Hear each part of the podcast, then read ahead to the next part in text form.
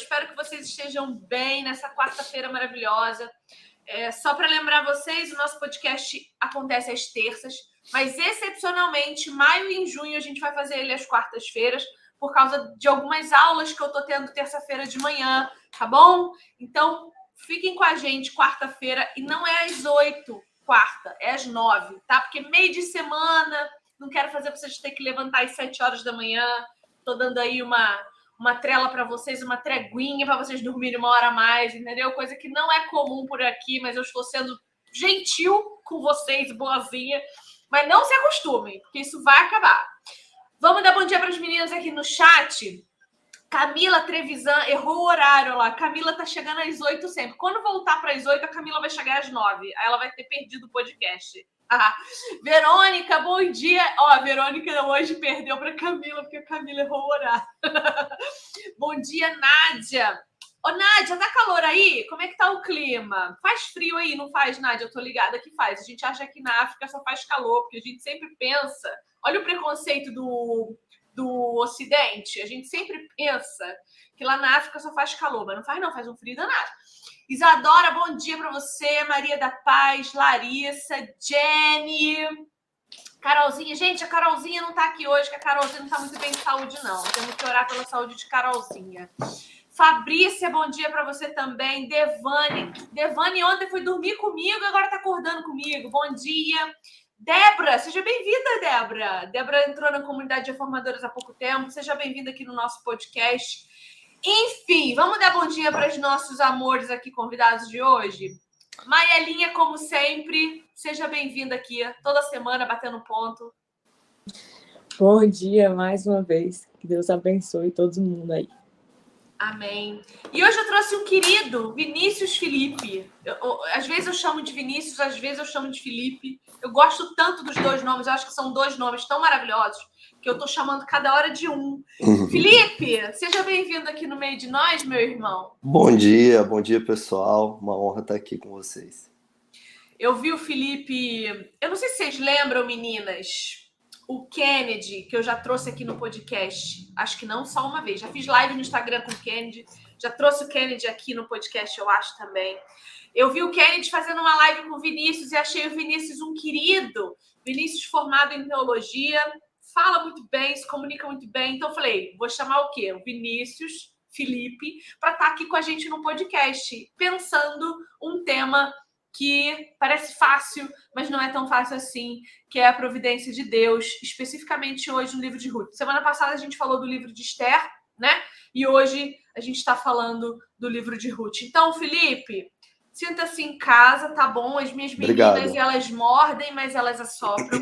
Isso, isso é importante deixar claro. Elas são, às vezes, um pouco cruéis, elas são, às vezes, um pouco cruéis, mas elas são umas queridas, tá? É que elas fazem perguntas difíceis, elas fazem comentários complexos, elas deixam a gente de calças curtas, às vezes, deixam, uhum. mas elas são sempre muito generosas também. Seja bem-vindo aqui. Mas, mas, nada como tá com a Vivi, né? Daí qualquer coisa a gente joga a bola para você. Tá vendo por que, que eu gostei do Felipe? Gente, ele tem respostinha pronta para tudo. Eu gosto assim, eu gosto. Bom, livro de Ruth. Ô, ô Vinícius, eu vou jogar para a Nayeli para você poder você poder ficar um pouco mais é, Ela tá mais uh, perfeita. Te dá um tempinho a mais para pensar. Ô Maiele, vamos lá, minha filha. O que que tem a ver providência de Deus com rotina? O que que tem a ver, Maelinha? Eu me coloco nas situações, né? Mas, mas vamos lá. Quando eu estava pensando é, nesse tema providência, que é um tema que tem que tem estado ultimamente na minha mente, né? Eu pensei, não, vamos procurar em livros que às vezes a gente não percebe. E a gente viu Esther semana passada, porque Esther parece só uma história que é legal de ler, que tem uma reviravolta no final que você acha interessante e tal. Parece só algo aleatório na Bíblia, mas não é. A gente vê a providência em cada detalhe, como Deus estava em cada detalhe atuando com a sua soberania juntamente com a responsabilidade humana, que é esse grande questionamento que fica na nossa mente, como essas duas coisas são amigas, né? Como o Spurgeon diz, não tem como reconciliar amigos. E aí pensei no livro de Ruth também, porque é um dos que me faz ver como todas as coisas cooperam para o bem, porque ele começa com uma história muito sofrida, de perda, de morte e desamparo. São três mulheres que naquela época não tinham não tinham como ser socorridas, digamos assim. Não é o contexto de hoje, por exemplo, que temos mulheres que conseguem fazer outras coisas e talvez até se virar sozinhas, mas elas não conseguiriam pelo contexto. E você vê todo um sofrimento, mas tudo trabalhando para um bem. E um bem não no sentido delas, da vida delas, para que elas prosperassem e fossem felizes, não, mas um bem maior que traria o Messias. É, nós estamos falando de algo que sempre vai apontar para Cristo, porque esse é o nosso pensamento, isso é o que tem que estar no nosso pensamento quando lemos toda a palavra, né? Tudo aponta para Cristo, até as coisas mais aleatórias, tudo aqui vai apontar para Cristo. Então, como enxergar essa providência? E aí, se quiser falar alguma coisa, Vivi, senão a gente já começa aqui. Não, assim, ó, eu acho interessante a gente perceber que a, a gente a gente tem a gente está falando de um livro que tem um começo, um meio e um fim. É muito fácil perceber a providência de Deus quando a gente sabe o fim da história. Igual o Esther. É muito fácil a gente perceber a providência de Deus. Agora, quando Esther estava lá, arriscando sua vida, podendo ser morta, é difícil ver a providência ali. Ruth Todos os homens da casa morreram. E isso também é providência. Para que essas mulheres contassem essa história. E Ruth foi incluída na genealogia de Jesus? Então veja. A providência de Deus no, no agora, Vinícius. É, perceba, é muito fácil a gente perceber a providência de Deus no fim da história. Como que você acha que a gente hoje, hoje, a gente pode olhar para a nossa vida nessa perspectiva providencial de Deus e perceber nas nuances que todas as coisas cooperam para o bem dos que amam a Deus? Quando a gente pensa sobre providência, né, a gente até cai num outro, numa outra questão, que coisas ruins acontecem com, as, com homens e mulheres de Deus, né? Coisas que não são tão boas, né? Por exemplo, como no livro de Ruth, né? A gente percebe que ela era uma mulher temente a Deus, a sogra era uma mulher temente a Deus, né? E aconteceu algo terrível, né?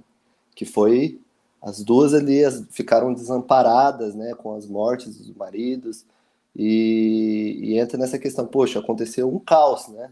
Aconteceu e às vezes nós cristãos pensamos, nossa, tudo tem que ir bem, né? Não, é, às vezes coisas é, cristão fica com enfermidade, cristão é, talvez bate o carro, cristão é, tem problemas na família, né?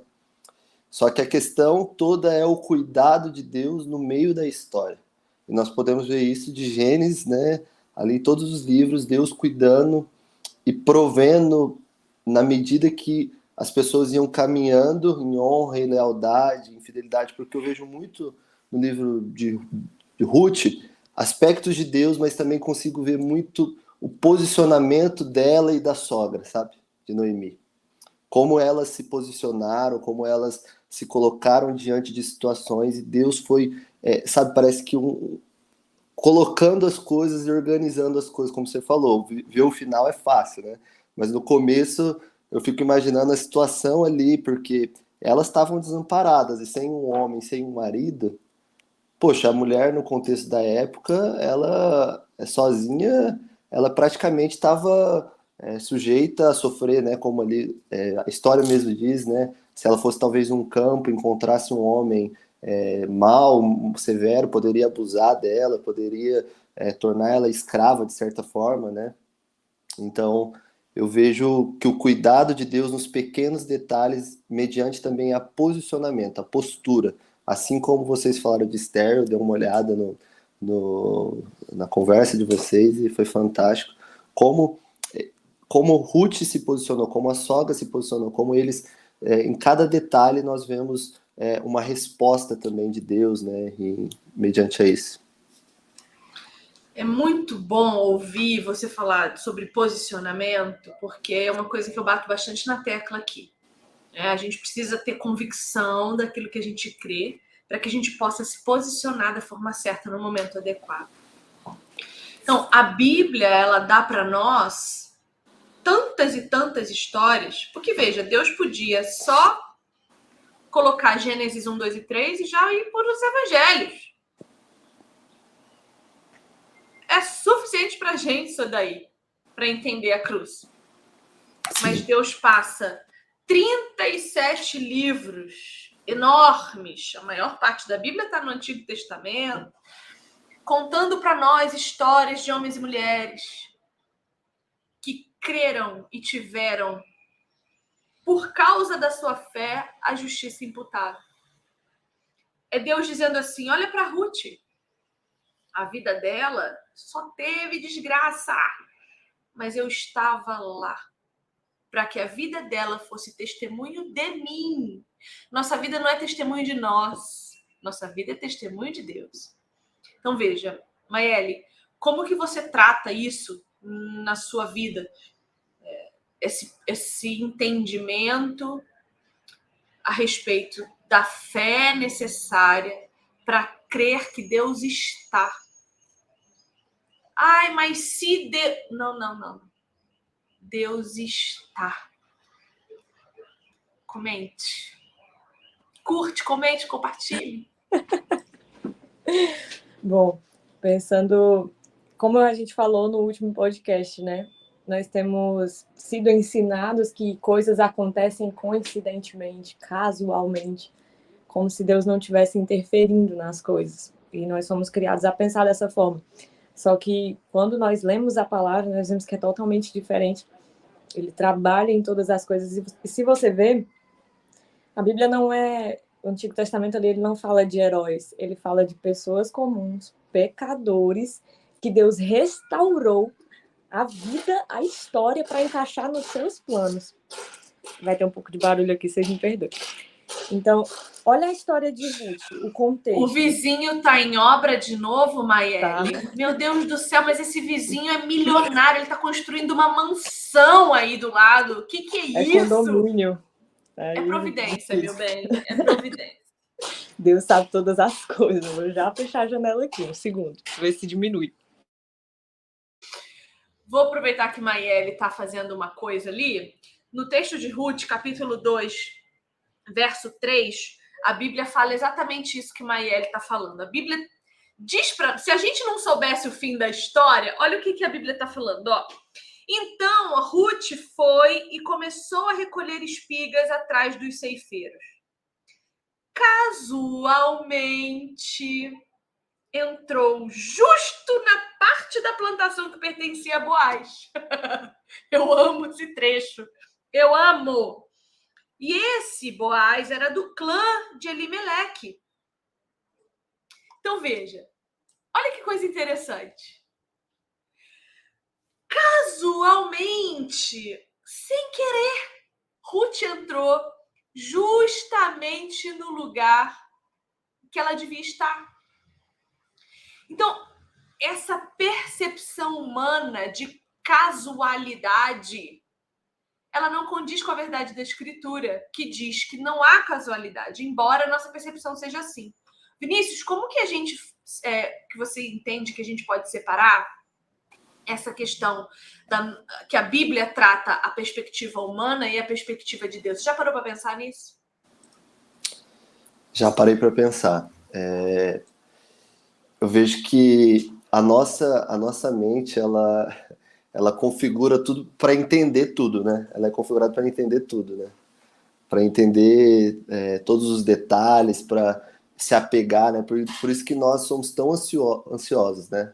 Acho que Mateus 26, se eu não me engano, fala sobre a questão do não andeis ansiosos, né? Com coisa alguma.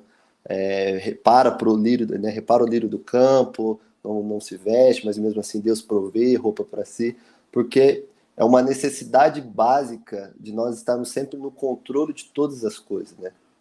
Parece que isso é do nosso é, na queda, né? Acho que a gente teve essa, essa, essa perca, então a gente parece que sempre tem que estar com todas as coisas organizadas, né?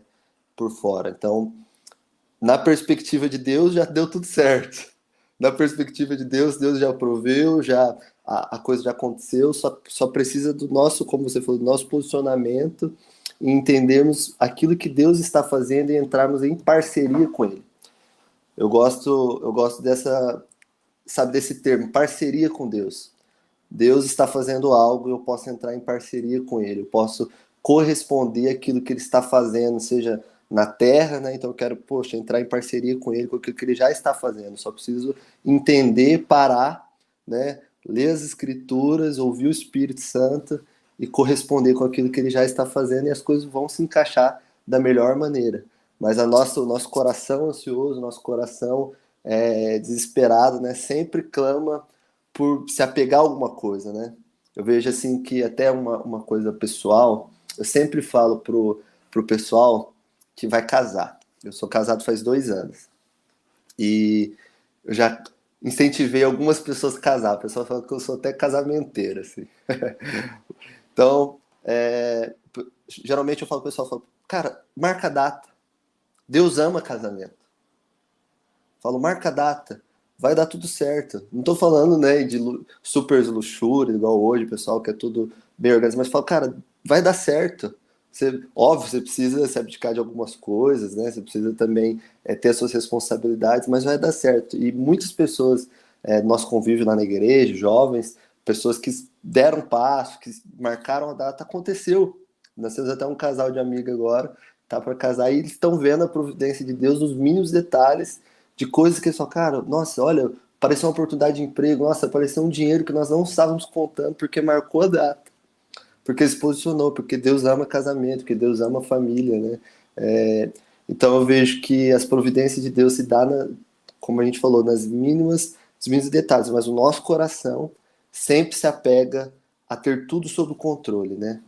A ter tudo sob a nossa mão, sob o nosso domínio. E, e a, a palavra de Deus, ela sabe disso. E eu acho de um senso de humor absurdo esse texto. Casualmente. é como se Deus entrasse na nossa perspectiva e falasse: não é casual essa é a maneira como você enxerga. Uhum. Mas não é casual. Então, é muito interessante isso, como Deus é bem-humorado e mostra para nós que aquilo que para nós é uma coincidência, para ele é o que eu costumo chamar de cristocidência. A palavra vai dizer, acho que em Colossenses, que todas as coisas são sustentadas pela palavra uhum. de Deus. Então, se Jesus Cristo tira cai tudo, cai tudo. Os planetas que estão alinhados se desalinham, o Sol. É, e, e esse dia há de chegar em que Jesus Cristo vai tirar a sua sustentabilidade e as coisas vão sair do lugar. Maíra, o que você estava falando? Bom, é, falando disso também, né? Só continuando essa questão da casualidade, porque quando a gente viu em Esther, quando Amã foi escolher o dia do decreto para que né, os judeus fossem mortos e tal, aquele povo fosse morto, ele fez por sorte. Ele lançou sortes e caiu numa data. Então é mais uma casualidade que está nos planos de Deus. Porque Deus tinha determinado aquele prazo para que desse tempo da Esté agir, de todos agirem, se prepararem, ter todo, tudo aquilo que foi em favor deles.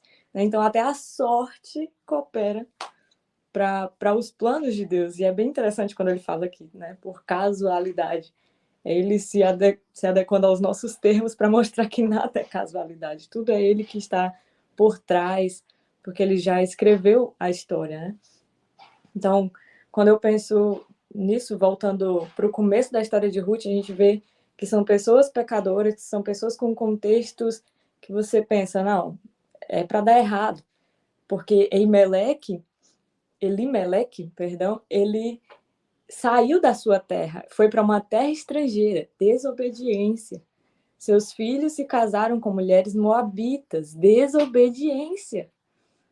Assim como Esté tinha, tinha ido lá para o palácio, desobedecendo para se casar com um rei estrangeiro, um pagão. Aqui também nós vemos isso, eles casando com mulheres moabitas. E olha quem vai fazer parte da história como protagonista: uma mulher moabita, estrangeira, que o Senhor resgata. Então você vê, a, até aquilo que você pensa, não, é, desobediência vai. Não, não tem mais jeito. Aquilo que a gente pensa que não tem mais jeito, mas o Senhor já trabalha aqui redenção, perdão daqueles que se arrependem, porque ela tomou uma decisão de seguir ao Deus de Noemi.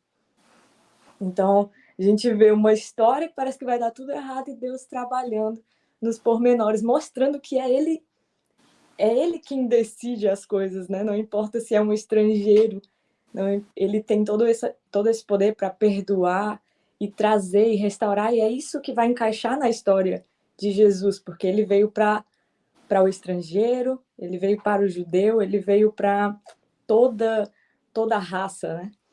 Então a gente já vê a história de redenção e como, como essa providência encaixa é incrível. Posso falar algo, Vivi? Até pegar um gancho do que a Maelle, né? Tá certo? Ah, é, falou, às vezes as pessoas falam assim, nossa, eu já errei tanto na minha vida, né? Eu já cometi tantas besteiras, eu já, eu já cometi tantos pecados, eu acho que não é possível acontecer algo de bom. Não é possível Deus fazer algo bom disso, né? E como você falou da questão do pecado, né? Poxa, ela, ela é, Deus restaurou uma história, mesmo mesmo em meio ali um contexto também de desobediência. Então a gente pode ver que é, quando a pessoa entende isso, se volta para Deus e fala: Deus, toda toda essa aqui é minha história. Isso aqui é o que eu tenho até agora. O Senhor pode transformar isso aqui? O Senhor pode é, restaurar isso aqui? O senhor pode fazer algo de bom disso aqui? Né? Eu vejo que Deus é, pega toda essa história e, e, transforma para a glória dele. Né? Com você. Vou falar uma coisa que as meninas estão fazendo aqui no comentário, que é sobre posicionamento. Certo. Vamos pensar biblicamente então sobre posicionamento, né? Porque veja, se a gente for olhar o texto de Ruth, no verso 16 do capítulo 1, a Ruth está respondendo a Noemi. Noemi está falando assim: filha, volta para tua casa, mesmo que eu tenha um filho agora. Até ele crescer, você vai ficar esperando. Não, filha, volta para tua casa, pede para teu pai te arrumar outro marido. Mas Ruth se posiciona. Ela diz: Não insista comigo que te deixe e que não te acompanhe. Aonde fores, irei, onde ficares, ficarei. O teu povo será o meu povo, o teu Deus será o meu Deus. Onde morreres, morrerei, e ali serei sepultada. Que o Senhor me castigue com todo rigor, se outra coisa que não a morte me separar de ti. Isso aqui é um posicionamento biblicamente guiado. Vamos então diferenciar os posicionamentos. Primeiro posicionamento pecaminoso dar sua opinião. Se ninguém pediu, ninguém quer ouvir. Esse é o princípio. Se não tem ninguém pedindo a tua opinião, cala a boca. Você não precisa se posicionar o tempo inteiro. Eu lembro que uma vez alguém, alguma coisa aconteceu na internet, alguém morreu, sei lá o quê, e as pessoas vinham no meu direct. Você não vai comentar sobre isso? Você não vai falar? A minha opinião é relevante? Não é. Eu não sou juiz, eu não sou advogado, eu não sou ninguém. Então, assim, na Bíblia tem a tua opinião? Não. Então não há dê se ela não for solicitada. Uma vez fui falar com um professor, eu tinha chegado numa igreja nova, e eu falei com o meu professor assim: professor, é, você é tão inteligente, tão extraordinário. Como é que é a sua relação na igreja? Aí ele falou assim para mim: Eu ensino quando me pedem. Se não me pedem, eu sento no banco e assisto. E participo do culto. Assisto as palestras. Eu tô ali como aprendiz. Eu só falo quando sou solicitado. Então, com relação à sua opinião, seu posicionamento tem que ser estratégico. Não pediram, meu bem, não fale, sabe por quê? Você vai passar por intrometida, enxerida. Aí você vai lá se meter na briga do casal que está discutindo. No final, eles se dão bem e a fofoqueira mentirosa é você. Porque ninguém te pediu. A menos que um deles te peça. Entende? Outra questão de posicionamento pecaminosa. Fala, Vini. Vai falar? Pode falar. Não?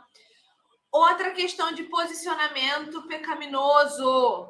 Você ter que se meter o tempo inteiro na briga dos outros. Jesus Cristo nunca entrou em meio de briga a separar. Ah, mas estão falando mal de Deus. É novidade. Ah, mas o pastor, não sei o quê, brigando na internet. O teu comentário vai edificar? Então não se meta. Sabe por quê? Quando João fala mal de Pedro, já viu isso, né? Eu conheço mais João do que Pedro.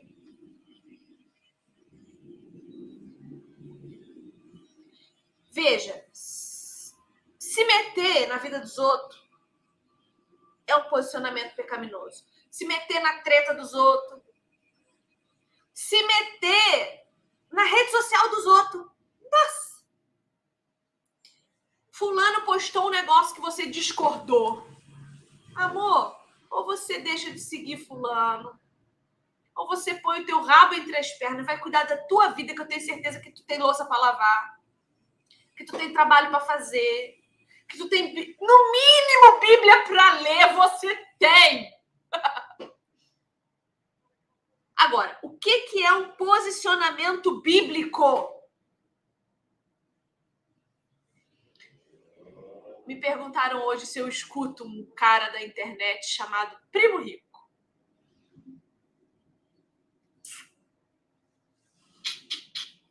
Eu não falo mal dele na internet, porque a vida dele é problema dele.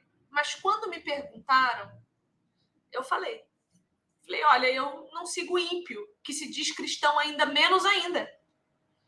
Eu não sigo vagabundo adúltero, que está envergonhando o evangelho de Cristo para milhares de milhões de pessoas.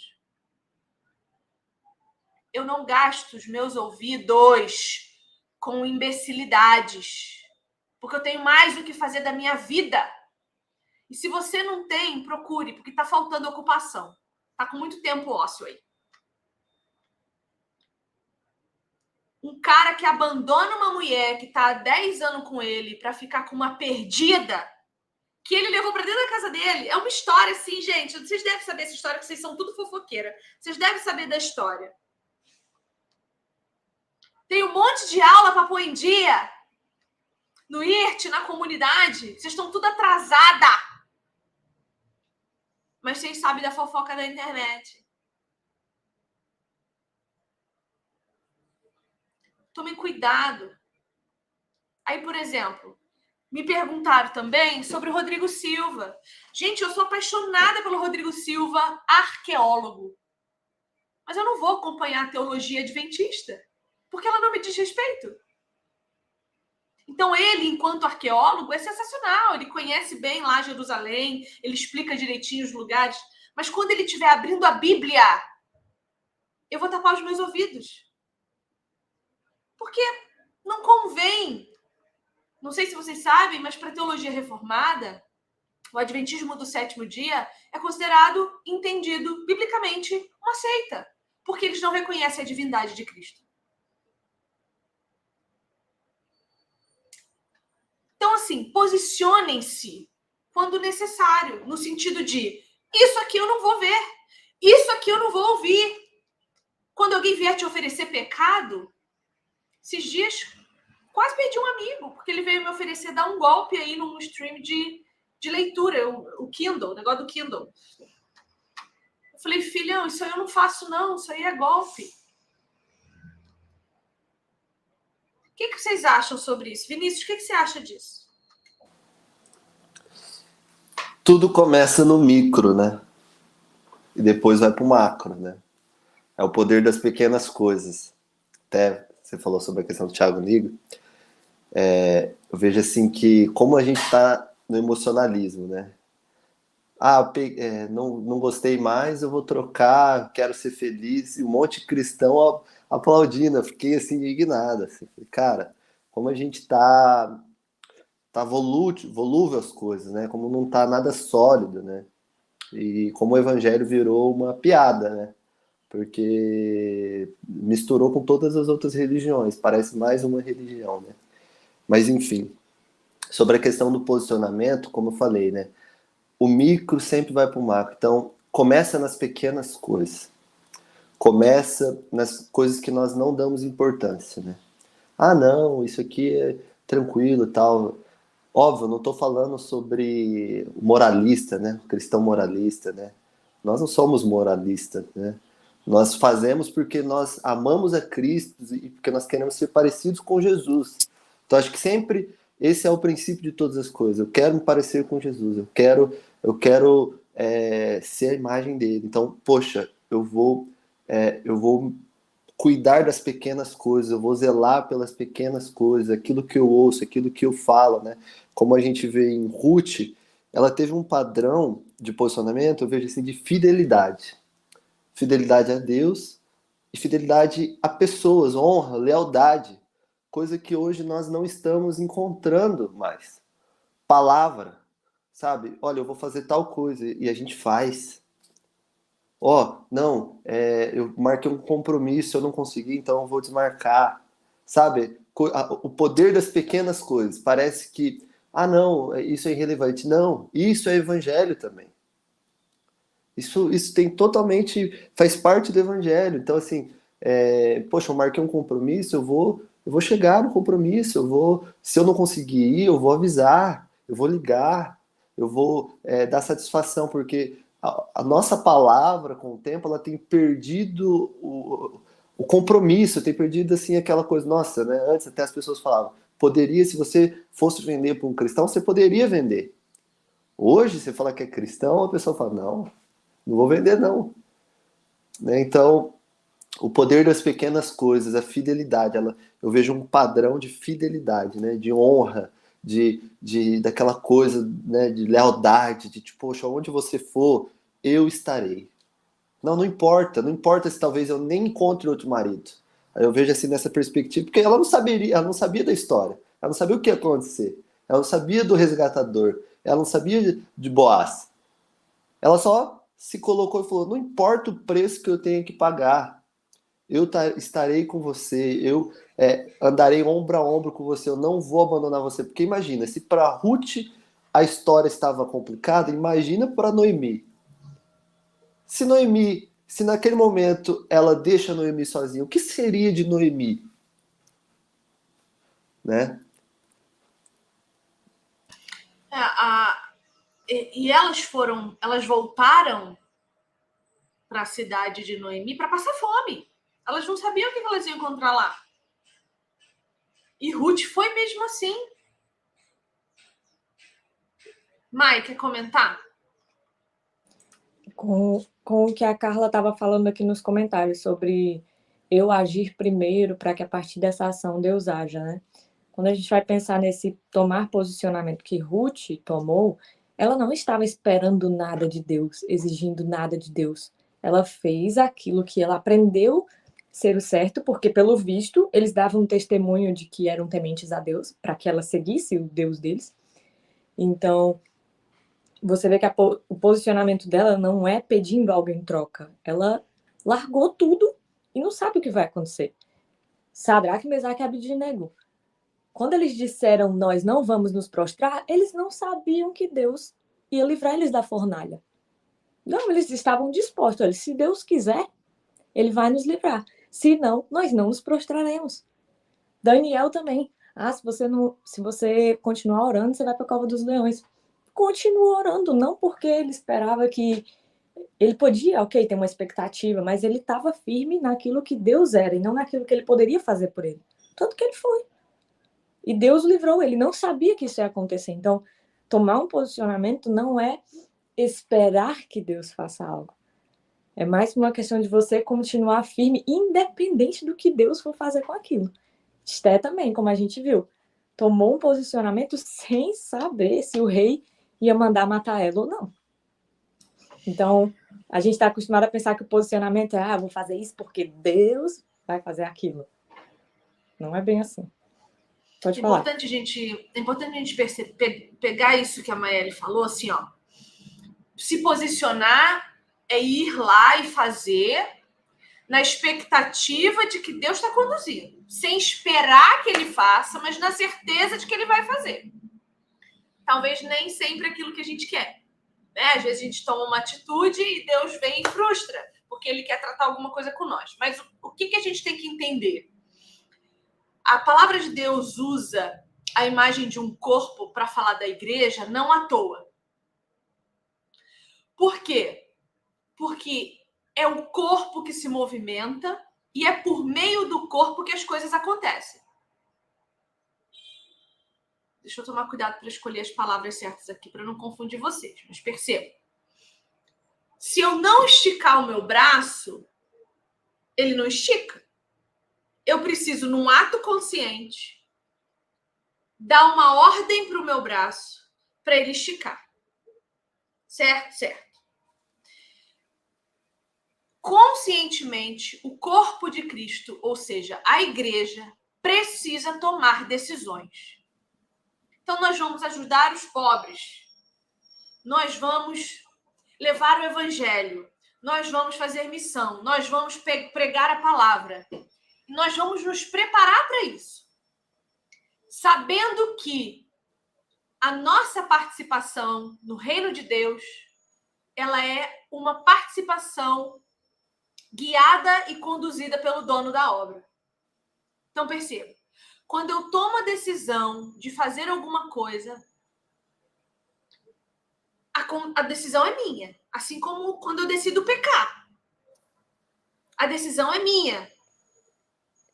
Mas concomitantemente, nós estamos ainda e sempre, e vez após vez, debaixo da soberania de Deus. Quer falar, Vivi? Quero falar. É igual as pessoas interpretam aquele, aquele texto, né? Aquele que começou a boa obra é fiel para terminar, né? Às vezes interpreta como se algo fosse algo físico no sentido de, poxa, eu comecei um projeto, Deus vai me ajudar, ele começou, ele vai ajudar a terminar. Mas essa boa obra é a boa obra que começou em nós. Deus começou uma boa obra em nós e ele vai fazer de tudo, todos os meios para que isso seja aperfeiçoado para que complete essa prova, para que no, até que nós chegamos ali na, na eternidade, foi, poxa, ó, eu comecei, saí desse ponto de partida, ele me resgatou do império das trevas, me levou no seu reino de seu filho, no reino, no reino de seu filho, e eu estou sendo aperfeiçoado, estou sendo moldado, né? Então, é, eu vejo que às vezes a gente, não, poxa, aquele começou a boa obra. Não, tem uma boa obra começando em mim. E ele será fiel para cumprir, né? Essa boa obra mediante a um, também um posicionamento. Nós vemos a questão de maturidade, porque nem todos os cristãos são maduros.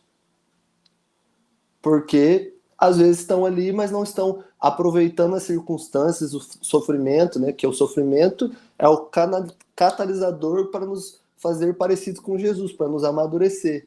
E quando vem o sofrimento na nossa vida, muitas vezes nós não queremos sofrer. Talvez na a nossa geração ela não quer o sofrimento. Ela não quer sofrer, mas o evangelho é o quê? Se você sofrer, porque Ruth, Esther, José, quer um padrão de mais sofrimento que José, e é o padrão que eu vejo assim, que mais parece com Jesus, né? Porque é aquele que foi, sofreu, é, foi levado a cativeiro e depois ainda assim repartiu todos os bens, né, com seus irmãos, né? Que é aquilo que Cristo fez por nós. Mas, é, então, essa questão do sofrimento, né? Poxa, se eu sofro, se eu estou sofrendo, então, poxa, eu vou, vou usar isso como um catalisador para que eu me pareça mais com Jesus, porque Deus vai usar todas as circunstâncias para me aperfeiçoar, né? Exatamente. Então, assim, o que, que Deus espera de nós? Qual é a vontade de Deus para as nossas vidas? que nós sigamos o seu padrão moral, que nós tenhamos como prumo as suas normas, a sua lei, e a partir disso tomemos decisões. Então veja, Deus dá para nós, como a gente começou essa live falando, ele nos dá exemplos. Ele estabelece para nós padrões. Ele fala: olha para Ruth. Quando tu, tudo ia mal, ela decidiu: seu Deus é o meu Deus. Pronto. Nesse momento, o Senhor entra e se expõe a elas. Perceba, Deus se expõe a elas, no sentido não de, é, de exposição mesmo, de, de se mostrar, de se revelar. Ele começa a fazer com que todas as coisas deem certo na perspectiva dele, né? Porque para Ruth, é, talvez estar tá ali catando a comida da sobra que ficou, sob a perspectiva dela, isso não fosse uma benção tão grande, não né? Porque o que, que a gente quer? A gente quer chegar num lugar e a mesa tá posta e farta. A gente não espera ter que catar as espigas caídas. A gente nunca espera que Deus exija de nós um trabalho que nem sempre vai ser agradável a nós naquele momento para que a sua obra seja perfeita. Ô Vivi, a gente vê no verso 2, desculpa interromper, no verso 2, que fala assim, né, que quando ela chegou, verso 2, versículo, capítulo 2, versículo 6 em diante, né, é, o capataz respondeu, e a moça é, que veio de Moabe com Noibi, hoje de manhã ela pediu permissão para colher espiga após os ceifeiros. Desde que chegou, não parou de trabalhar. Um instante sequer, e não a não ser por alguns minutos de descanso no abrigo. Isso aqui me chama muita atenção. Desde que chegou, primeiro ela teve uma atitude de chegar e falar: olha, posso, posso. Até aqui ela nem sabia quem, é, quem era Boaz, né? Posso, posso colher aqui? Ó, oh, pode colher. Então, desde que ela chegou, ela não parou de trabalhar um minuto sequer. Isso aqui eu vejo que é, é uma chave, sabe? A gente fala sobre, né, as pessoas querem que o evangelho, ah, eu quero prosperidade no evangelho. Gente, prosperidade está no trabalho. Deus coopera, trabalha, faz, a, coisa acontece por meio do trabalho. Né? Então a gente vê que, cara, ela, ela, ela foi vista porque ela era bonita? Talvez, sim, né? Ela era uma, uma moça bonita. Mas ela foi vista primeiramente pela sua atitude de trabalho. Olha como ela se destacou. Cara, essa moça tem em outras palavras, aqui ela é faca na caveira. Ela, ela é sangue no zóio. Ela começou e, e, e tá ali trabalhando, não descansa, né? E a fama dela, a gente vê também no decorrer da Bíblia, que a, a fama dela foi se espalhando como uma mulher virtuosa. Né? Então, olha, olha as atitudes dela, né? é muito importante pontuar aí, mais só um minutinho, que ela faz isso, Ruth faz isso, porque provavelmente Noemi ensinou para ela o que estava escrito lá em Deuteronômio 24, 17. Lei de Deus para o seu povo. Não neguem justiça ao estrangeiro e ao órfão, nem tomem como penhor o manto de uma viúva. Lembrem-se de que vocês foram escravos no Egito e de que o Senhor, o seu Deus, os libertou. Por isso ordeno a vocês que façam tudo isso. Quando vocês estiverem fazendo a colheita da sua lavoura, deixarem um feixe de trigo, veja que são as mesmas palavras usadas lá em Ruth 2:6. Um feixe de trigo para trás, não voltem para apanhá-lo. Deixem-no para o estrangeiro, para o órfão e para a viúva, para que o Senhor, o seu Deus, os abençoe em todo o trabalho das suas mãos. E percebam que Ruth, ela é estrangeira, que ela veio de Moabe, ela é órfã porque provavelmente os pais dela não gostaram muito não dela ter ido embora e provavelmente disseram para ela se você for você não volta. E ela era viúva. Ela estava dentro de todas as categorias de miserabilidade. E por que, que ela chega lá no, no, no na colheita e se posiciona dizendo: oh, eu posso colher? Deixa eu colher. porque ela sabia que isso era uma lei estipulada por Deus. E se aqueles homens fossem obedientes, teriam misericórdia dela. Estratégia. Um posicionamento humilde, porque ela não chegou botando a mão, como o Vinícius falou, mas estratégico, porque ela conhecia a lei de Deus e confiava nela. Olha que coisa extraordinária. Aí eu te pergunto: você conhece a lei de Deus e confia nela? Maeli. É justamente esse ponto que eu vou puxar, porque nós vemos que são duas pessoas tementes a Deus. Noemi e Ruth são, são tementes. Mas nós temos dois tipos de pessoas: aquela que vacila e aquela que trabalha. Aquela que continua firme depois que tomou a posição e aquela que ainda está envolta no sofrimento. Porque Noemi, por dois versículos, ela vai dizer: A mim me amarga o teu Senhor descarregado contra mim a sua mão. Depois ela diz, ainda no primeiro capítulo, lá no versículo 20, porque grande amargura me tem dado Todo-Poderoso. Pode me chamar de Mara, sabe? Ela, ela descarrega tudo isso, porque agora minha vida é amarga. Ela continua temendo ao Senhor, mas ela está, muitas vezes, como nós estamos, aflitos, lamentando, porque, por que isso, Senhor? Sabe? Então, nós temos esses momentos também. E é interessante como o Senhor trabalha até nisso, ele tem tanta misericórdia de nós, que ele trabalha no nosso coração até nisso. Né? Então você vê que Ruth é a Ruth que chega para Noemi e diz: Deixa eu ir, deixa eu ir lá atrás de alimento. Ela vai, ela toma posição e ela podia estar na mesma situação de Noemi, sofrendo ali, dizendo: É o Senhor. E Noemi conhece mais o Senhor há mais tempo, né? E a gente vê, olha, como até os cristãos mais velhos, mais maduros podem chegar em momentos de total desespero, de lamentação, então, nós vemos dois tipos aqui, mas lá na frente, quando acontece toda a reviravolta e ela e Ruth dá a luz a um filho, né? Noemi diz: Bendito seja o Senhor, que ainda não tem deixado a sua benevolência, nem para com os vivos, nem para com os mortos. Chega uma hora que ela percebe e ela louva ao Senhor. Então, a gente vê a, a providência, ela trabalha em tudo. Então, nos pecadores, no estrangeiro, nós, todos nós éramos estrangeiros e fomos adotados a a família do Senhor.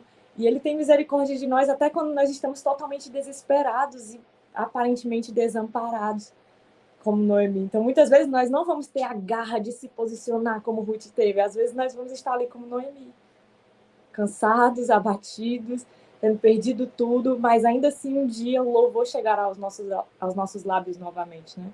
De dizer: Bendito seja o Senhor que não se esquece e que está sempre conosco. É interessante perceber que o texto, no capítulo 2, lá no verso 14, quase chegando no 15, diz que Boaz se sentou junto ao seu. Ruth se sentou junto aos ceifeiros. Boaz lhe ofereceu grãos tostados para ela comer. Ela comeu até ficar satisfeita e ainda sobrou. Quando eu leio isso, eu lembro da multiplicação dos pães e peixes aqueles cinco pães e dois peixes, não é isso? Alimentaram uma multidão, 15 mil pessoas. E, e a Bíblia diz que sobraram 12 cestos ainda. Quando nós confiamos no Senhor, em meio ao desespero, porque desesperados nós ficaremos. Desesperados, porém. Como é o texto?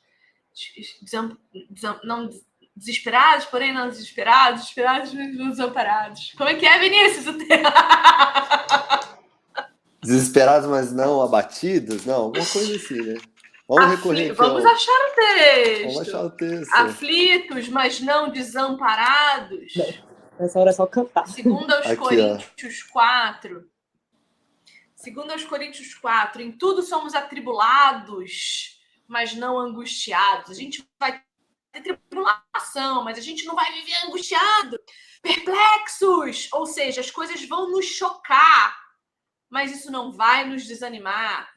Perseguidos pela justiça, mas uhum. não desamparados por Deus. Abatidos, mas não destruídos. Então a gente vai se abater, mas a gente não vai ser destruído, porque o Senhor não deixa. Senhor não permite. Porque quando Deus põe a mão, ele multiplica ao ponto de sobrar. E veja, não é sobrar para você acumular, sobrar para você dividir, porque Ruth pega o que sobrou, leva para casa, para dividir com quem ficou lá esperando por ela. Então, toda vez que tiver te sobrando alguma coisa, pergunte para Deus o que, que Ele quer fazer com as suas sobras. Você tem o hábito? Vocês têm o hábito, gente, de levantar de manhã e falar assim: Senhor, qual é a tua agenda para mim hoje? Quais são os teus planos para mim hoje? Ou você já levanta olhando para o teu planner, que nós temos, né? Olhando para o teu planner, falando assim: ah, hoje eu tenho isso, isso, isso para fazer. Sufocando os planos de Deus para sua vida. Como é que a gente faz, hein? Fala, Vinícius. Todos os dias. Esse texto que você falou, você falou, né? Somos pressionados, né? De todos os lados. Como isso é uma verdade, né? Como coisas parece que sempre também eu sempre penso sobre as distrações também, né? Como nós somos roubados e temos é, somos distraídos, né? Tantas coisas todos os dias a gente acorda, não sei se para vocês, mas parece que o tempo está passando tão rápido, né? E é trabalho, é é preocupação com, é, com faculdade, ou preocupação é, com conta, um boleto atrás do outro, né? A gente vence o boleto, daqui a pouco chega outro, e a gente vive nessa nessa pressão da vida, né? De como como serão as coisas, como como vai ser, como você falou, muitas vezes a gente acorda e meu só segue a vida, só não, não paramos nem para meditar na nem aqueles cinco minutos para pensar na sabe, no dia, olhar o dia, olhar o sol, contemplar aquilo que Deus criou, né? E só que eu, eu vejo a graça de Deus nos puxando, né, e nos impulsionando pelo menos dizer, olha, volte para esse lugar, né? Sempre parece, parece que esse amor de Deus que fala, olha, é, volte, volte para esse lugar. Você pode ser pressionado, você pode ser atribulado, mas há um lugar de descanso, né? Há um lugar de refrigério, um lugar que você pode parar, um lugar que você pode, um lugar de quietude, onde você pode meditar naquilo que eu estou fazendo, nas minhas verdades. Isso que você falou a respeito, né, de perguntar para Deus. Teve uma época específica que eu via muitas coisas, assim, até um hábito que eu preciso voltar a fazer. Quando eu falava, Deus, o que o Senhor tem para hoje? E, e às vezes até questão, Deus, me dá uma, me dá uma pessoa para que eu possa compartilhar o Evangelho. E assim, é, era incrível como acontecia de forma. Ô, Vinícius, assim... mas não é. adianta você pedir para Deus te mandar uma pessoa para você pegar o evangelho, você sair na rua e não olhar para o lado, né, meu filho? Você tem que fazer, não é? Porque Exatamente. a gente faz isso, a gente pede as coisas para Deus, Senhor, me dá um pobre para eu ajudar hoje. Aí o Senhor dá o recurso, dá o pobre, você passa pelo pobre no celular, mexendo no celular e nem Exato. percebe. Exato. Porque nós estamos muito preocupados com a gente mesmo, né? Estamos muito focados naquilo que a gente tem que fazer. Acho que é, é, esse é o grande lance do Evangelho.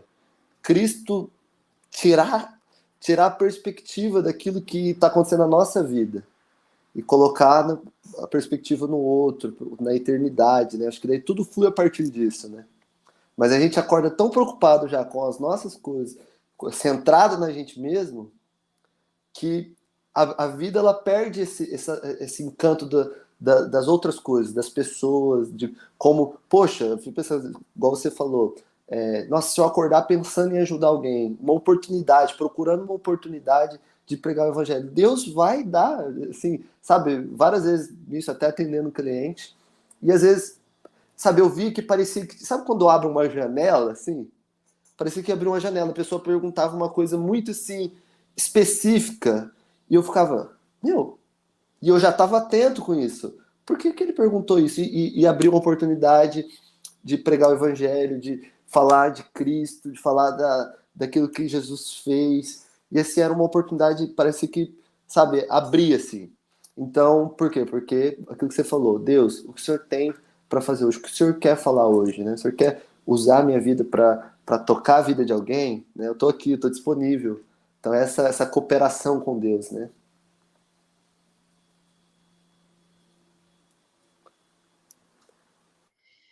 É, você estava falando, eu fiquei pensando quando a gente levanta. Se a gente levantar, eu, eu sempre estimulo as meninas a olhar para a janela.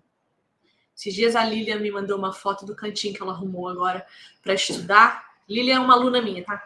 E ela arrumou o cantinho dela de estudo na frente da janela. E ela falou assim para mim, Vivi, agora é torcer para eu não me distrair olhando para fora e esquecer do que eu estou fazendo. Só que veja, se você para para contemplar, eu quando você estava falando, eu olhei para a janela e olha como a graça comum é extraordinária. Eu estou aqui olhando para minha janela e eu lembrei de uma música do Roberto Carlos. E eu me vi cantando para Deus. Você estava falando, eu estava aqui cantando para Deus. Aquela música assim: Eu tenho tanto para lhe falar, mas com palavras não sei dizer. E isso é uma oração. Porque às vezes a gente se ajoelha no chão e a gente olha para a eternidade e a gente fala: Senhor, eu tenho tanto para te falar. Como é grande o meu amor por você. E aí a música continua: nem mesmo o céu, nem as estrelas, nem mesmo o mar ou o infinito não é maior que o meu amor, nem mais bonito. Isso é o primeiro mandamento. Ame o Senhor de todo o teu coração, com todas as tuas forças. Já vamos Sabe? colocar essa música Cante. já na ordem do culto. Meu Deus, ai, que coisa linda que isso seria! Imagina você cantando isso para Jesus Cristo. Olha, olha, Aí a, a, o, o texto continua: me desespero a procurar alguma forma de lhe falar como é grande o meu amor por você. E aí a gente entra na nossa perspectiva, porque a gente não pode se esquecer que a gente está sempre enxergando o mundo sob a nossa perspectiva. A gente não coloca a perspectiva de Deus nos nossos olhos a maior parte do tempo. E aí a música, ela termina, o último refrão dela é assim: Nunca se esqueça nenhum segundo que eu tenho amor maior do mundo. Como é grande o meu amor por você. Então, assim, Deus não esquece, mas a gente precisa pedir para que Ele não esqueça, porque essa é a nossa perspectiva. Por que estou enfatizando isso? Porque nossa perspectiva é sempre como olhando para um espelho. Não é a realidade. Deus não se esquece jamais, gente. Mas às vezes a sensação que a gente tem sobre a nossa perspectiva é que ele se esqueceu de nós. E nós temos salmos e salmos que dizem assim: Senhor, lembra-te de mim. E a Bíblia mesmo afirma. E então o Senhor lembrou-se de Noé Olha, por quê? Porque é sempre a nossa perspectiva. São homens escrevendo a Bíblia e falando sobre a sua perspectiva.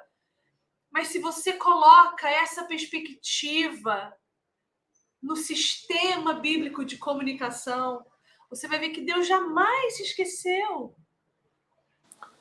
Ô, Vivi, posso falar algo? Pode. Tá, tô interrompendo bastante, né? Já tô criando liberdade já.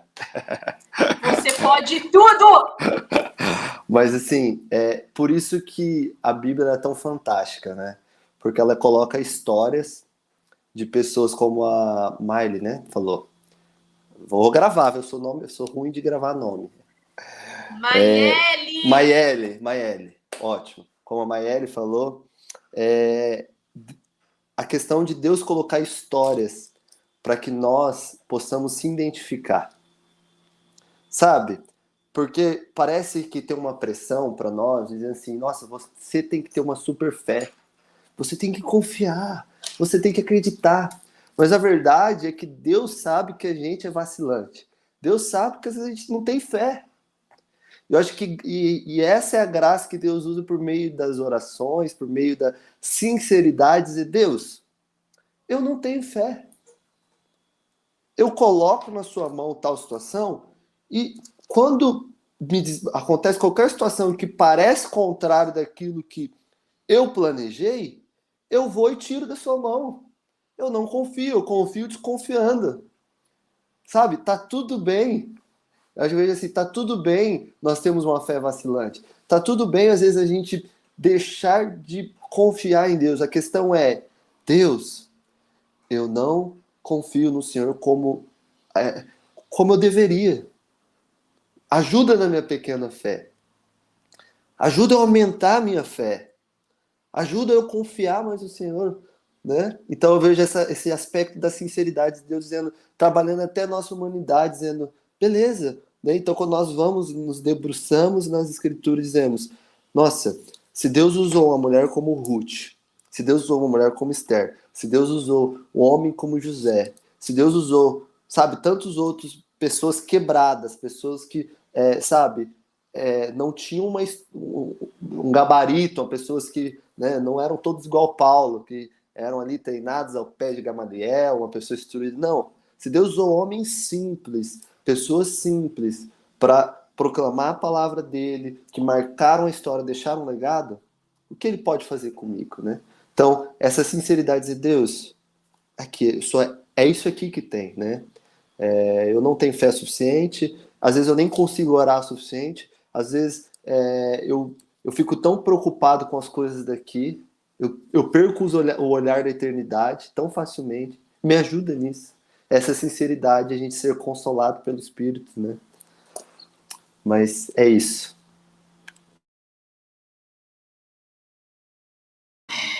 E não há nada para comparar, para poder lhe explicar. Vocês vão ter que ouvir, hein?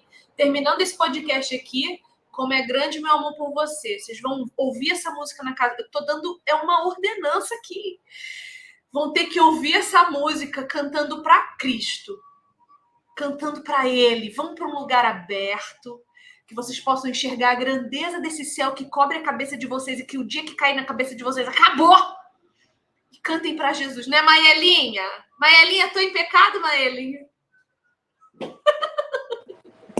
Ah, não bem interessante isso que, isso que foi falado, né? A nossa confiança e desconfiando. E se você olhar para a história aqui de Ruth, como nós já comentamos, ela não sabia do que iria acontecer. Então, ela podia se sentir é, abandonada em certos momentos, né? Foi para o meio do povo de Deus e nada extraordinário até então estava acontecendo. Porque essas pequenas coisas que vão acontecendo, o fato de ela ter ido diretamente ali para onde estava tendo a colheita dos campos de Boaz, são coisas que nós não enxergamos como providência. Naquele momento ela podia ter achado que é só alguém que tinha que tinha sido bom com ela. Né? Então ela fica ali tranquilamente, sem saber onde isso daria. Então nós esquecemos de agradecer por essas pequenas coisas que parece que não tem nada a ver.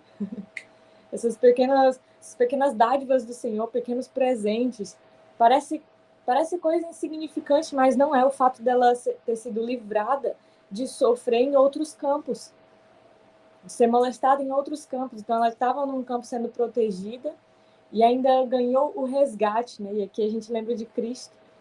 Eu a resgatarei. É Cristo que diz para nós: Eu vou te resgatar. Então, olha, olha a reviravolta que isso dá, mas a gente não percebe os detalhes se a gente não conhecer essa história, né? Então imagine, se coloque no lugar dela, ela não sabia o que ia acontecer. E tudo estava cooperando, as pequenas coisas. E lá na frente, o que eu acho lindo, quando ela já é resgatada e que ela já está com Boaz, o versículo diz lá em, no capítulo 4, versículo 13: O Senhor lhe concedeu que concebesse, e ela teve um filho. Mais uma providência, mais uma ação da providência. O Senhor na sua providência, na sua soberania, concedeu, deu um presente de que ela concedesse. Por quê? Por causa do plano maior dele de vir o Messias. Mas até isso, ó, as pequenas coisas que a gente acha que é decisão nossa, eu vou ter quando eu quero. As mulheres têm esse pensamento que é assim, eu vou controlar porque eu vou ter quando eu quiser. O Senhor concedeu que concedesse. Então, Ele nos concede essas dádivas, é Ele que que no fim das contas está controlando e determinando tudo, ainda que nós estejamos agindo é, com a nossa responsabilidade humana. O texto do livro de Ruth termina da seguinte forma. Vou ler a partir do verso 13, pegando o gancho aí de Maíra. Boaz casou-se com Ruth e ela se tornou sua mulher. Boaz a possuiu e o Senhor concedeu que ela engravidasse dele e desse a luz um filho. As mulheres disseram a Noemi, veja, as mesmas mulheres que fizeram Noemi querer ser chamada de Mara, de amarga, de sofredora, essas mesmas mulheres. Louvado seja o Senhor que hoje não a deixou sem resgatador. Que o seu nome seja celebrado em Israel. O menino dará a você nova vida e a sustentará na velhice, pois é filho da sua nora, que a ama e que é melhor do que sete filhos para você. Olha a honra, a honra de Ruth sendo chamada de melhor do que sete filhos. Gente, ter filhos homens nessa época era a, redenção. Noemi pôs o menino no colo e passou a cuidar dele. As mulheres da vizinhança celebraram o seu nome e disseram: Noemi tem um filho, e lhe deram o nome de Obed. Este foi o pai de Jessé, pai de Davi. E aí o livro termina com uma genealogia que vocês odeiam. Eu espero que não, porque a gente lá na, na nossa escola bíblica lá do, do IRT e da comunidade, a gente já estudou Mateus 1 inteiro, quatro encontros estudando genealogia. Esta é a história dos antepassados de Davi desde Pérez. Pérez gerou Esron, Esron gerou Rão, Rão gerou Aminadab, Aminadab gerou Naasson, Naasson gerou Salmão, e aí não está no texto, mas eu vou te dar essa informação. Salmão casou-se com Raabe, a prostituta. Salmão, junto com Raabe, gerou Boaz. Boaz gerou Obed, Obed gerou Jessé e Jessé gerou Davi. Se a gente continuar essa genealogia, Davi gerou Jesus. Ruth posicionou-se diante da dificuldade, colocou a sua vida em risco por amor, e a providência divina a tomou para ela. Porque a providência de Deus nos toma para si. Nós somos pertencentes a um Deus providente. E é assim que a gente tem que viver, posicionando-nos diante de nós mesmos, confiando nessa providência que nos toma. Palavras finais. Maiele, palavras finais. Acho que já deu para a gente ter uma perspectiva melhor, né? Que a nossa vida não está é, fadada ao acaso, a casualidade, a coincidências, ainda que chamemos assim, não é pecado você chamar de coincidência, enfim, mas você tem a noção de que é Deus trabalhando nas coincidências, naquilo que nós achamos que é casual. Então, todas aquelas pequenas coisas, às vezes uma pessoa que você topa na rua e, e acaba dando uma palavra para ela de conforto, de consolo, às vezes você só conta algo que Deus fez na sua vida e aquela pessoa é edificada pequenas coisas, pequenas coisas que vão repercutir lá na frente. Pequenas coisas que a gente nem sabe tamanho da proporção. Por isso que a gente tem que ter cuidado, inclusive, com as nossas reclamações. Para quem estamos reclamando? Aquilo vai repercutir na vida do outro e lá na frente podemos influenciar o outro a ser um reclamão. Então, quando você se encontra com alguém do que você tem falado, você tem sido uma pessoa agradável de estar perto, uma pessoa que um dia as outras mulheres aqui, como disseram para Ruth, vão elogiar porque foi uma pessoa agradável, que honrou, que permaneceu firme, ou você vai ser aquela que os outros vão te chamar de amarga. Então, como nós temos como nós temos agido, nós temos que ser gratos pelas pequenas coisas que o Senhor faz e não esquecer Salmo 103. Não me esqueço de nenhum dos teus benefícios. Então, Traga à memória aquilo que te dá esperança. Primeiro, Cristo, a sua redenção, essa é a maior esperança. E depois, as pequenas coisas, que são grandes, que Ele faz por você nos pequenos detalhes. Então, seja grato. Permaneça com isso na sua mente, porque quando vier as tempestades, sofrimentos, essas coisas, tudo vai ser trazido à sua memória, para que você permaneça firme. Ainda que você chore, lamente, se derrame aos pés do Senhor, faça isso também, sempre se lembrando de tudo que ele fez, mesmo não merecendo, porque ele não precisa fazer nada disso por nós. Então a providência é você descansar no Senhor, descansar nas suas promessas, descansar na esperança da glória, descansar porque o plano já está traçado, feito, pronto. Nós só estamos fazendo parte daquilo que já está pronto e planejado. Somos apenas os atores dessa peça que já está escrita. Então, olhe para o Criador, foque no Criador e naquilo que ele colocou para a nossa história. E permaneça grato ao Senhor. Vinícius, meu querido convidado de hoje, palavras finais, meu irmão. Primeiramente, queria agradecer o convite, foi uma honra né, estar aqui com vocês. É, eu queria deixar um versículo que está no capítulo Efésios 5. É, Efésios 5 vai estar no verso. Só ver aqui, 15. Diz assim: Portanto, estai atento para que o vosso procedimento não seja semelhante aos insensatos, mas andai em sabedoria aproveitando bem cada oportunidade, porque os dias são maus, sabe? Então, é, acho que encaixam com isso que a gente está falando, né? Andando em sabedoria, caminhando em sabedoria, aproveitando todas as oportunidades. Então, é, acho que Ruth é um livro que nós podemos dizer que fala sobre sabedoria, fala sobre posicionamento e fala sobre oportunidade porque teve um tempo oportuno para as coisas serem feitas, né? não foi precipitado, e, e, ela aproveitou essa janela que Deus abriu. Né? Então, é, o que eu deixo hoje é que nós possamos aproveitar todas as oportunidades que Deus coloca diante de nós e que nós possamos andar com sabedoria. E andar com sabedoria é andar com Cristo, né? É olhar, olhando para Cristo, os procedimentos, né? Como diz aqui Efésios, né? Andando em sabedoria, olhando para Cristo, de certa forma. Olha, eu tô, tô seguindo o alvo, eu tô imitando a sua conduta, eu tô é, espelhando aquilo que Cristo fez, que é consequência. As outras coisas tudo são as consequências.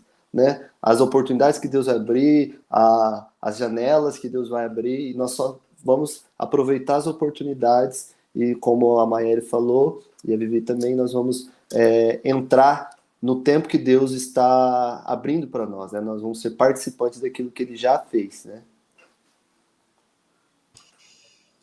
Esses dias eu vi um Reels. Fizeram um drive-thru de oração. A ideia parece meio louca. Eu acho que eu não faria. Mas o que me chamou a atenção foi que é, eles estavam mesmo parando os carros e as pessoas na rua para orar, povo ousado. Nisso, parou uma motoqueira. O rapaz se aproximou, tocou o ombro dela e falou assim: Tá tudo bem com você, querida? Essa menina começou a chorar com essa pergunta: Está tudo bem com você? E ela começou a chorar que o cara teve que desligar a moto para ela descer, incontrolavelmente chorando. Muitas vezes, muitas, eu acho que 99% das vezes, nós deixamos de testemunhar a provisão de Deus porque estamos mais preocupados com o pão do que com o espírito a gente está mais preocupado com a satisfação dos nossos desejos do que com a captação. Como diz, os campos estão brancos, faltam trabalhadores. E isso é engraçado pensar num país em que quase 90% da população se declara cristã. Estranho, não é? que isso ainda aconteça? Que os campos ainda estejam sem trabalhadores? Por quê? Porque as pessoas elas querem muito mais receber do que dar. Só que a Bíblia diz que bem-aventurados aqueles que dão, não aqueles que recebem. Por quê? Porque aqueles que conhecem ao Senhor não precisam de nada de ninguém além daquilo que vem do Senhor. Gente precisa de uma comunhão saudável, claro, né? Somos seres sociais.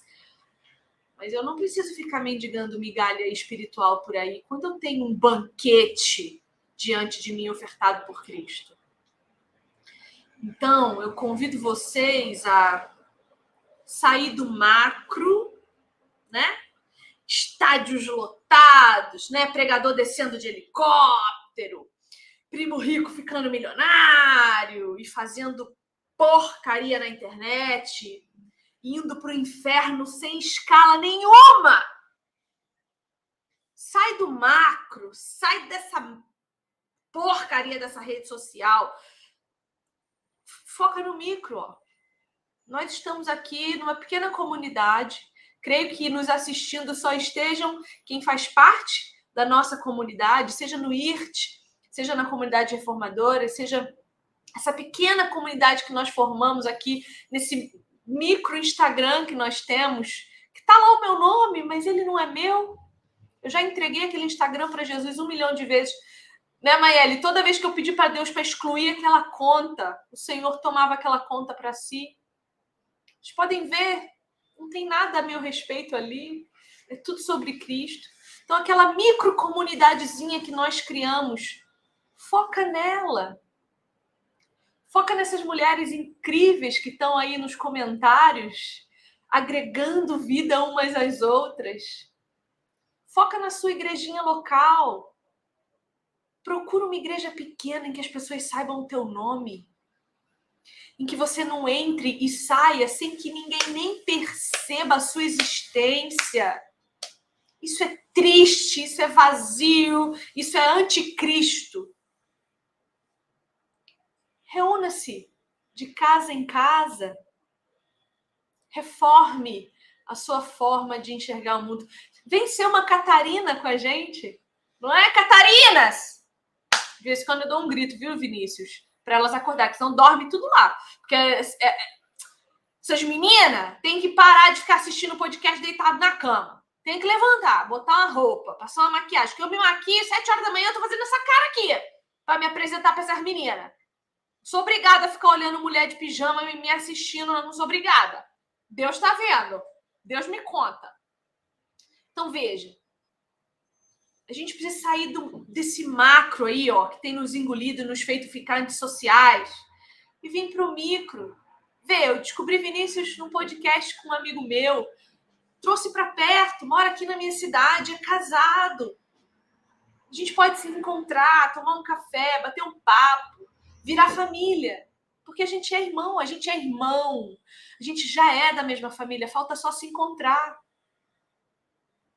Graças a Deus a internet me possibilita trazer Maiele para perto também, Carolzinha quando vem, meus convidados todos quando aparecem.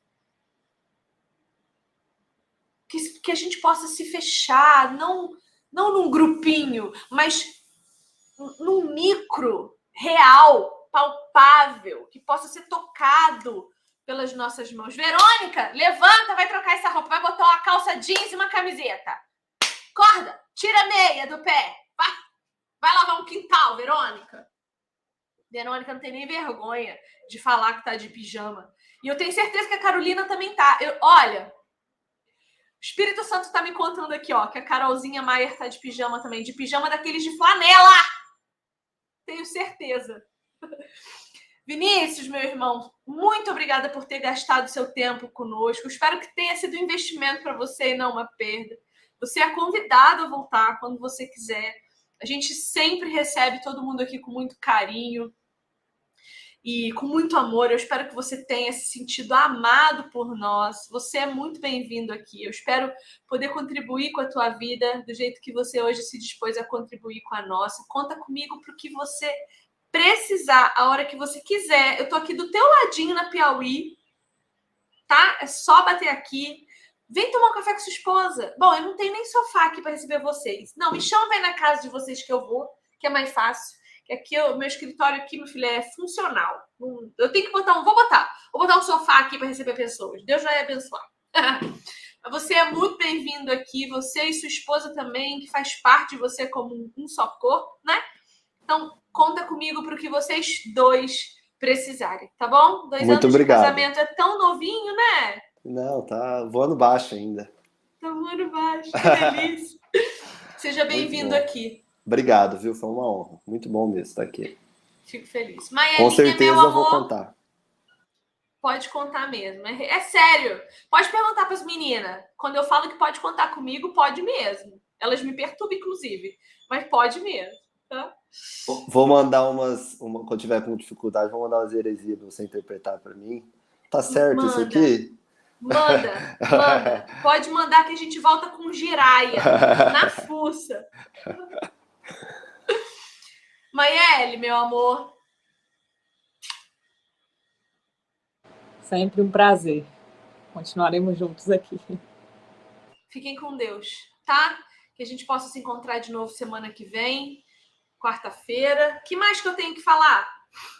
Ah, essa semana a gente começa a ter aula de teologia sistemática no IRT. Vamos falar da pessoa de Cristo. Eu tô apavorada com esse conteúdo, porque eu tinha que fazer ele em uma aula e eu tenho a impressão que eu vou levar seis meses de novo, igual eu levei a doutrina de Deus.